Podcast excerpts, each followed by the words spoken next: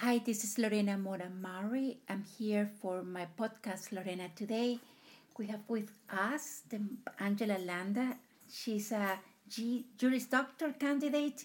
She's graduated in May 2022 and she's studying at the University of Cincinnati College of Law. Welcome to Lorena Today. Thank you for having me. Well, you are here because my my job is to inspire other Latinos with our stories, with our work. And after a thousand interviews, I manage English and Spanish. But today, we will uh, want to hear your story so we can inspire me and inspire bilingual, uh, not bilingual, but uh, Latinos that are working in our community. You recently you were you received an award from the Hispanic um, Cincinnati Hispanic Foundation. Tell me about this award that you received. Yeah, so um, I got a scholarship from them, and it was honestly amazing. And like, I don't know, I always thought that scholarships were for like the beginning of school, and like, I'm very grateful that I'm getting at the end of school because it's for it'll help me with like bar prep and everything, but also it helped me to like see like I looked back at like all of my time in law school and like how hard it was.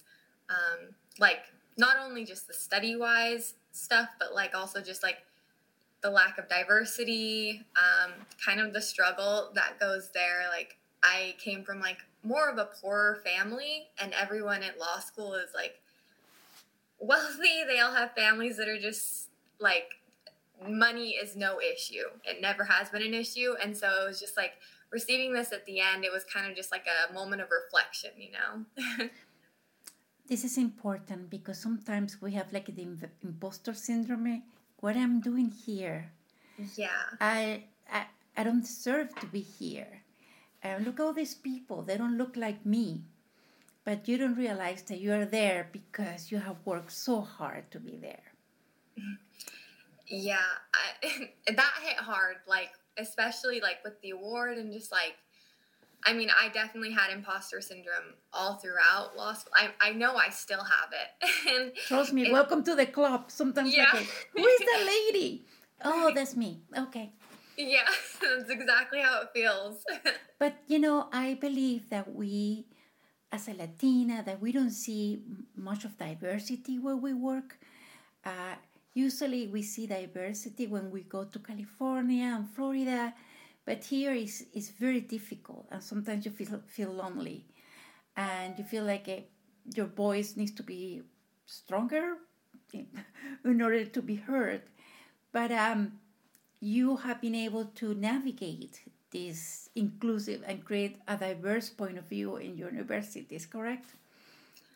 Yeah, I'd like to say so, or at least I, I definitely try. I've there's been like several things. Um, I wrote an op-ed um, recently, and then also at first when I came to law school, I wanted I thought I wanted to do immigration law. Um, you know, having an uncle that was deported and like um, his daughter still in the United States, I really wanted to like try and like help him. And I took uh, immigration and crimmigration classes, and the laws are just so sad. I like I couldn't handle it, but I wrote a paper called "The Civil Penalty of Deportation," and it was um, published in the American Immigration Lawyers Association Law Journal in like January, and it was just like it was just explaining like deportation and how it's changed from what it was originally supposed to be by like the Supreme Court and like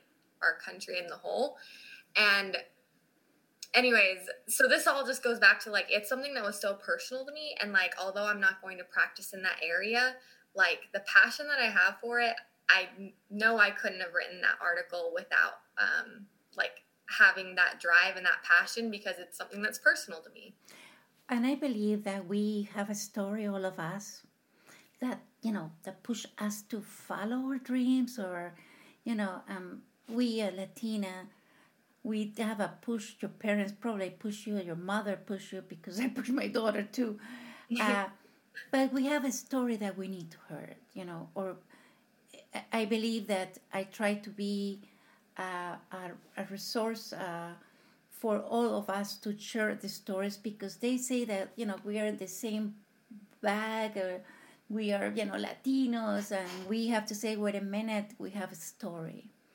And usually the to- story is with perseverance and you know a lot of you know believe in ourselves again. So tell me what is you know uh, this passion for law came? Um so that's like kind of funny. Um I so I grew up in Utah, and I don't know how much you know about Utah, it's very um, homogeneous in like every way possible, like religiously, politically, ethnically. Everything is just the same, and um, I remember like just from like a young age, I was just like, um, I guess like driven by like feelings and emotions, and I remember I was like at home and we were the TV was on in fourth grade and like To Kill a Mockingbird was on TV.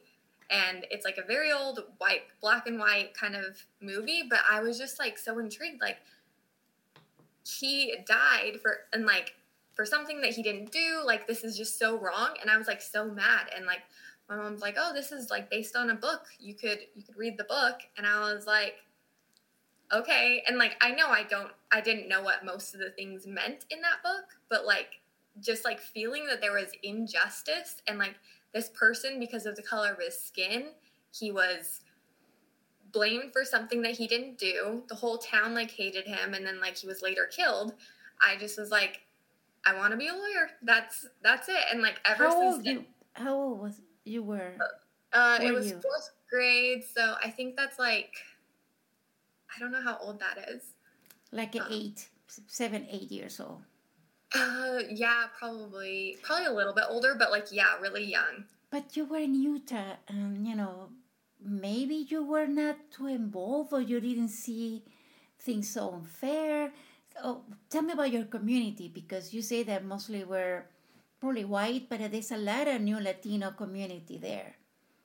Yeah, so there's definitely like a Latino community, and like, um, the like the church I attended, it was the same religion as everyone. It was Mormon, but it was um, a Spanish congregation, and so like there were like little like pockets of Hispanics, and um, I mean I would spend my time with Hispanics at that point, and then but at school like there weren't that many Hispanics in the area, or like they spoke Spanish, and I was not completely bilingual, and so I didn't actually go to like the same classes as them, like ESL, um, and so But saw that probably they were new immigrants, and you already have a, you were second generation, third generation, is correct?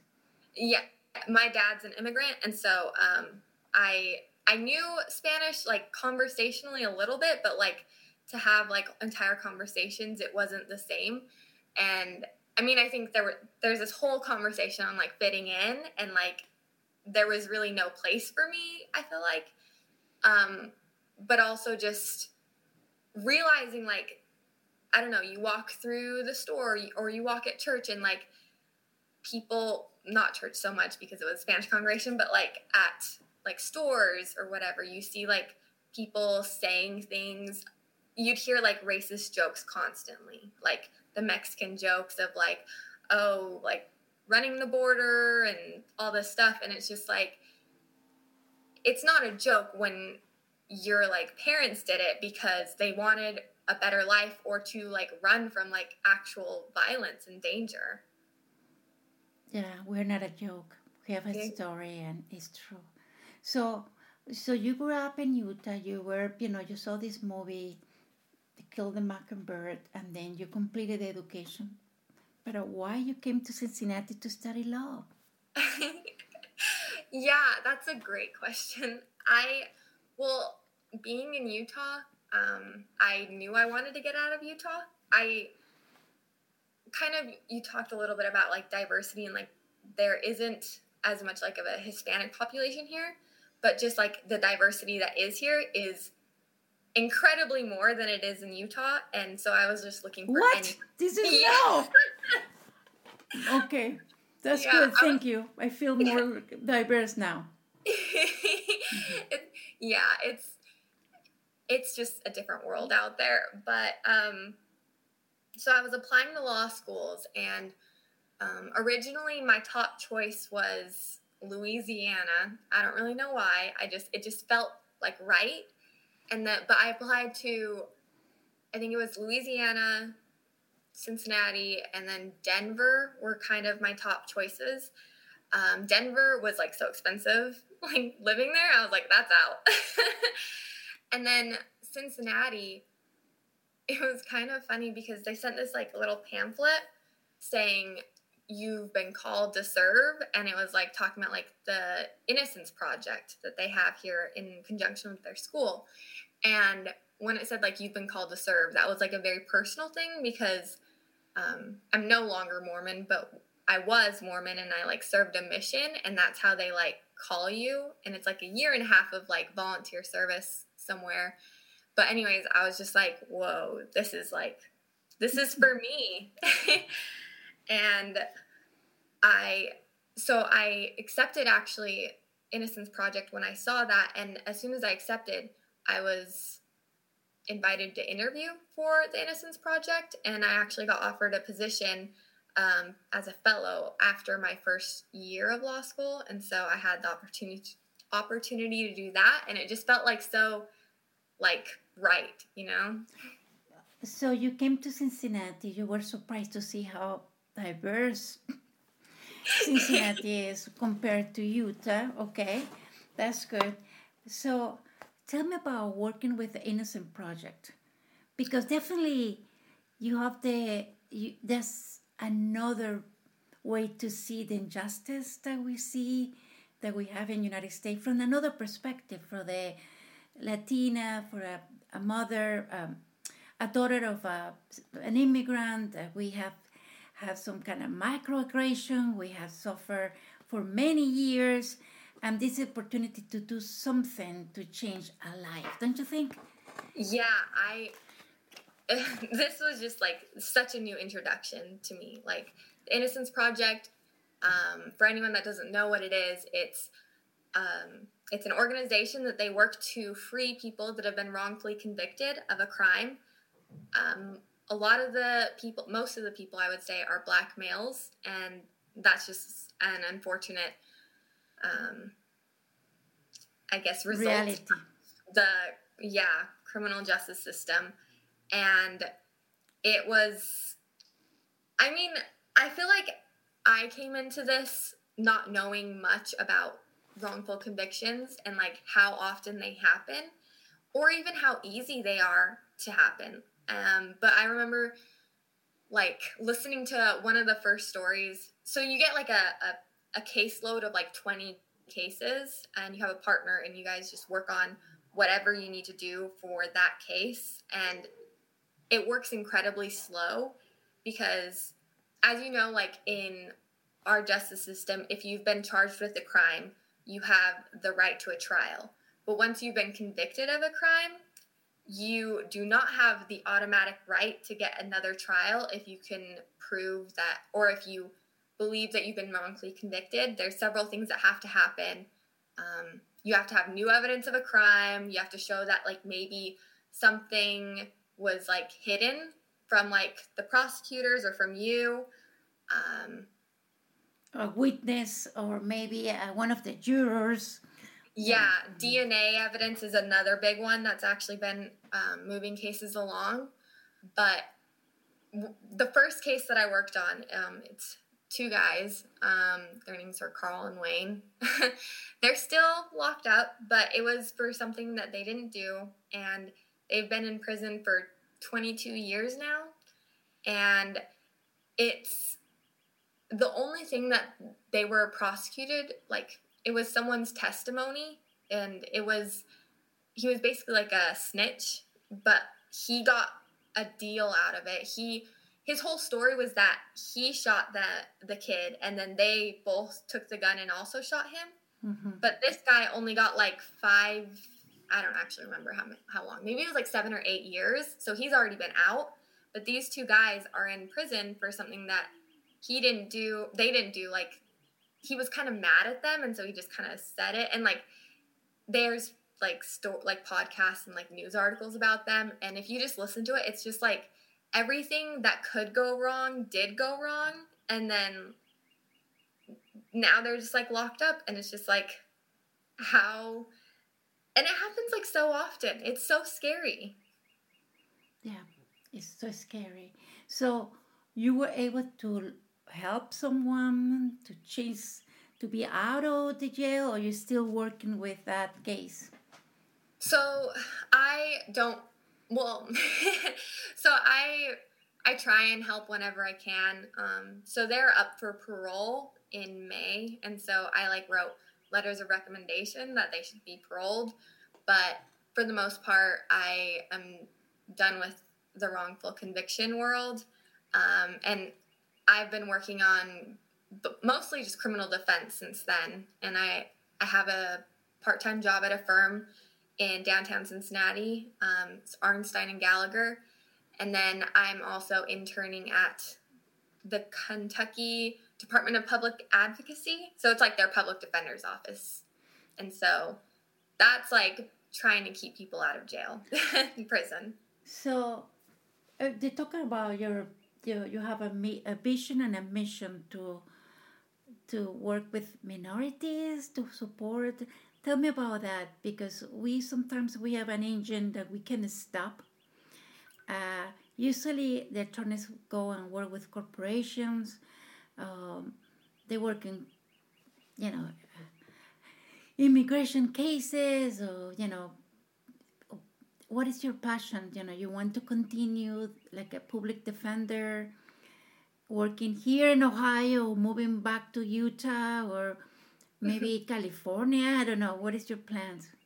Yeah, so I actually am planning on staying here. I've been offered a position as a public defender in Hamilton County, so just here in Cincinnati. Um, and I knew I wanted to be a public defender like once I started doing criminal defense work. Um, because being a public defender, you work with indigent clients, so it's just people that cannot afford attorneys. And the majority of that is minorities. And so it's um, a lot of black people, and then also there are Hispanics. And I was really excited about this because um, not many people speak Spanish, and like my Spanish is not great. Like I'll pause sometimes and be like, "Oh wait, what's the word for that?" But I just I can't imagine trying to tell someone about like what happened and how you got into jail um, because like the police arrested you and not being able to actually communicate that with your attorney. And so this is something that I'm like really excited for and hoping that I'll get um, opportunities to do that because I, I, I know that there are people that are targeted here that are Hispanic. So. Uh, so now you have experience working with the minorities, with the with the African American youth, with the uh, Hamilton County uh, Juvenile Court. Um, do you think the perspective of you as a minority and to see their stories uh, maybe will help you to understand the best way to support them and help them? I think um, because you're talking about a university that doesn't look like you, but if you go to the courts, maybe there are not too many Latinos, but there are minorities that you can think that you know the the opportunities they didn't have that many opportunities. Yeah. It's really hard to answer that question, I guess. Um, I think, like, the problem is, I feel like everything is very systemic in this country.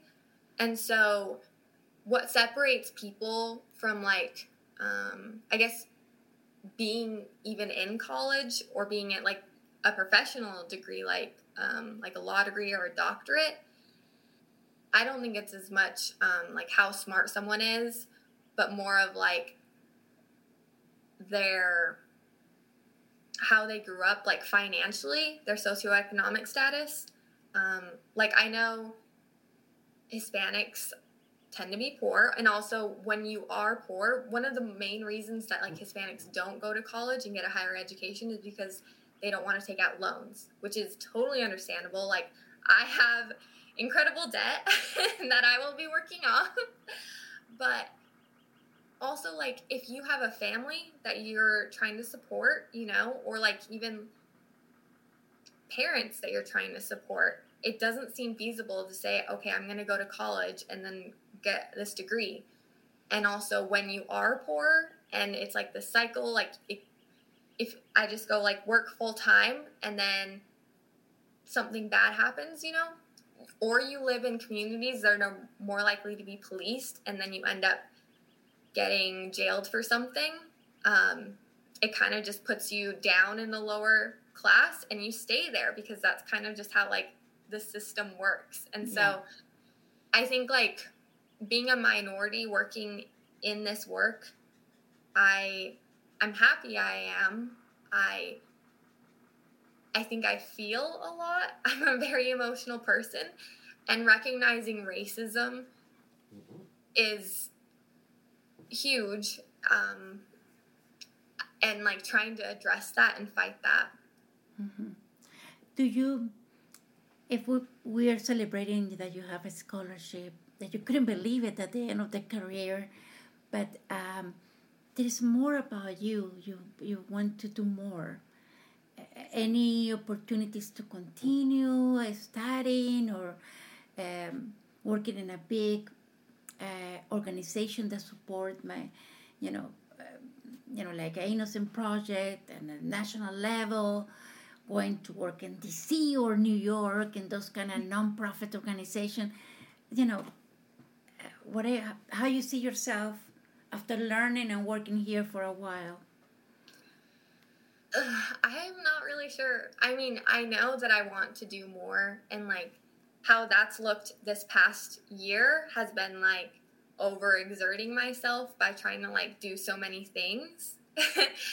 and I think one of the biggest things that I've learned is it's you will have a bigger impact if you are inserting yourself in like local politics, local issues.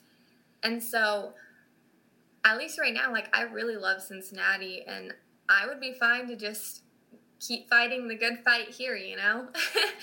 I I agree. And then you can serve more and be a voice and maybe practicar el español in court because now we mm-hmm. have more people in court, you know, criminal and, you know, and domestic issues and also in juvenile court.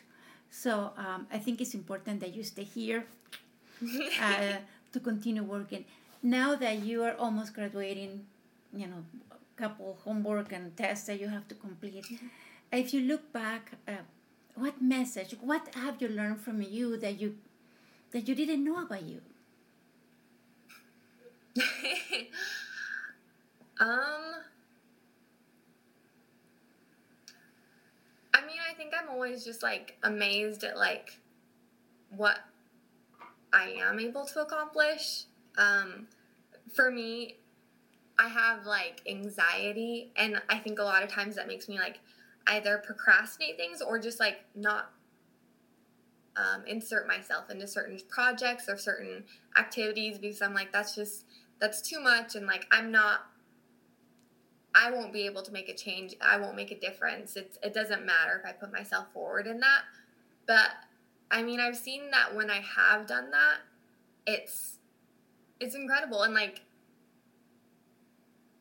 you can have like such an impact and like so one example is um, so i wrote this op-ed and this actually happened because i was volunteering at it's something called the youth court and i was also at the same time interning with um, a juvenile judge here in cincinnati.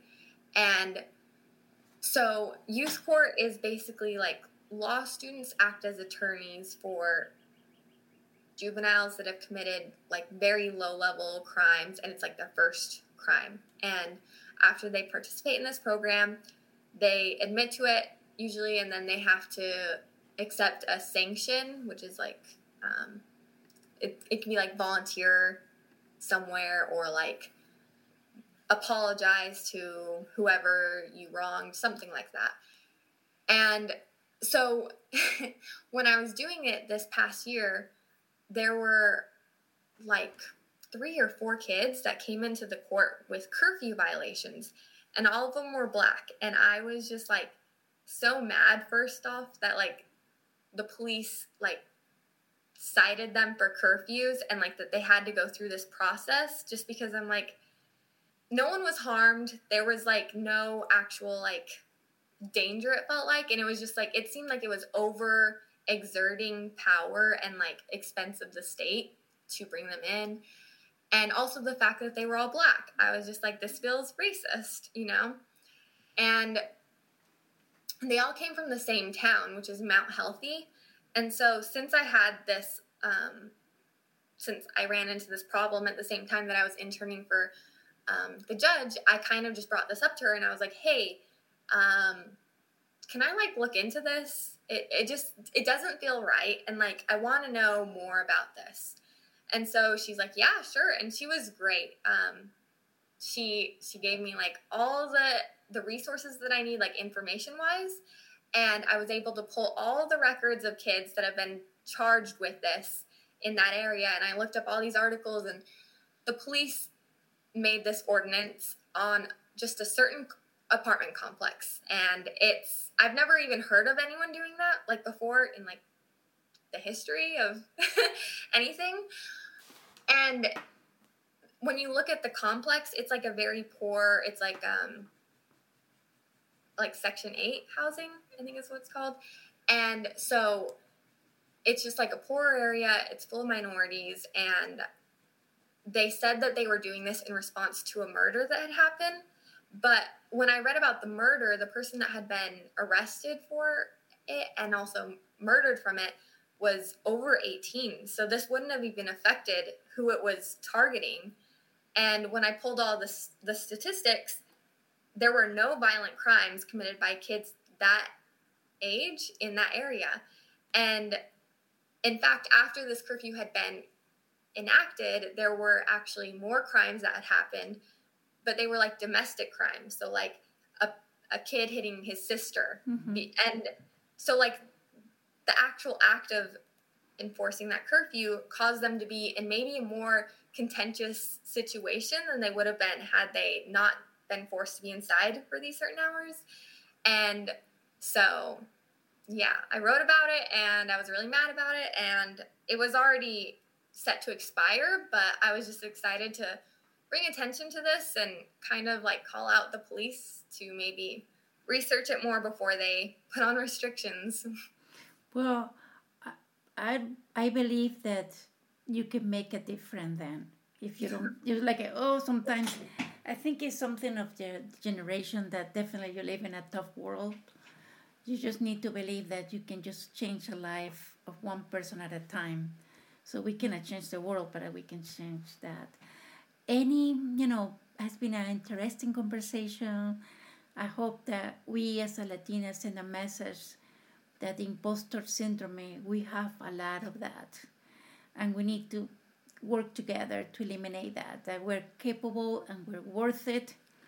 And we can definitely make a difference in our community. And, and we're so happy to have you here because we need you here and we need to hear you hablando español in court because more and more the community is growing. We have a new immigrants here, and they need somebody that they look like us. They look, you know, understand that we are beyond the joke, maybe. Yeah. Or maybe of the accent, because there's a lot of things that we have to face when they see, hear the accent. accent. Any message that you want to share to us, to the old ladies, to the new ladies that they want to study, the the Latinx that they are, you know, afraid of uh, requesting a loan, you know, to study. You know, in this society, you need to work very hard in order to to study. You know. Yeah, um, I think advice. Um, I think I have two things. So one is for like girls that are just entering or maybe even just thinking about entering the legal field or any field, I would just say do it. And also just like remember where you came from and like just always be proud of that and like advocating for that. It's an important perspective and I think the more that we watch legislation, I feel like it's breaking down um, and it's anti-immigrant and especially like immigrants of color. And so just just keep on fighting and like show people against the stereotypes that they have um, about our people because that's just it's not true it's just and you can help to be the change to what people think about that um, and then the second thing it's for um, anyone that's a citizen and is ever called to do jury duty um, i just want to say how important it is to have people that actually um, participate in this. Um, I was I mean, called last year, but I, because of the COVID, I haven't received a letter, so I'm, I'm waiting for the letter. Mm-hmm. yeah, I think, I mean, it's it's it's kind of like awkward and uncomfortable because you're like, I don't really know what I'm doing, and like this seems kind of weird, and like do I even have the right to judge someone else?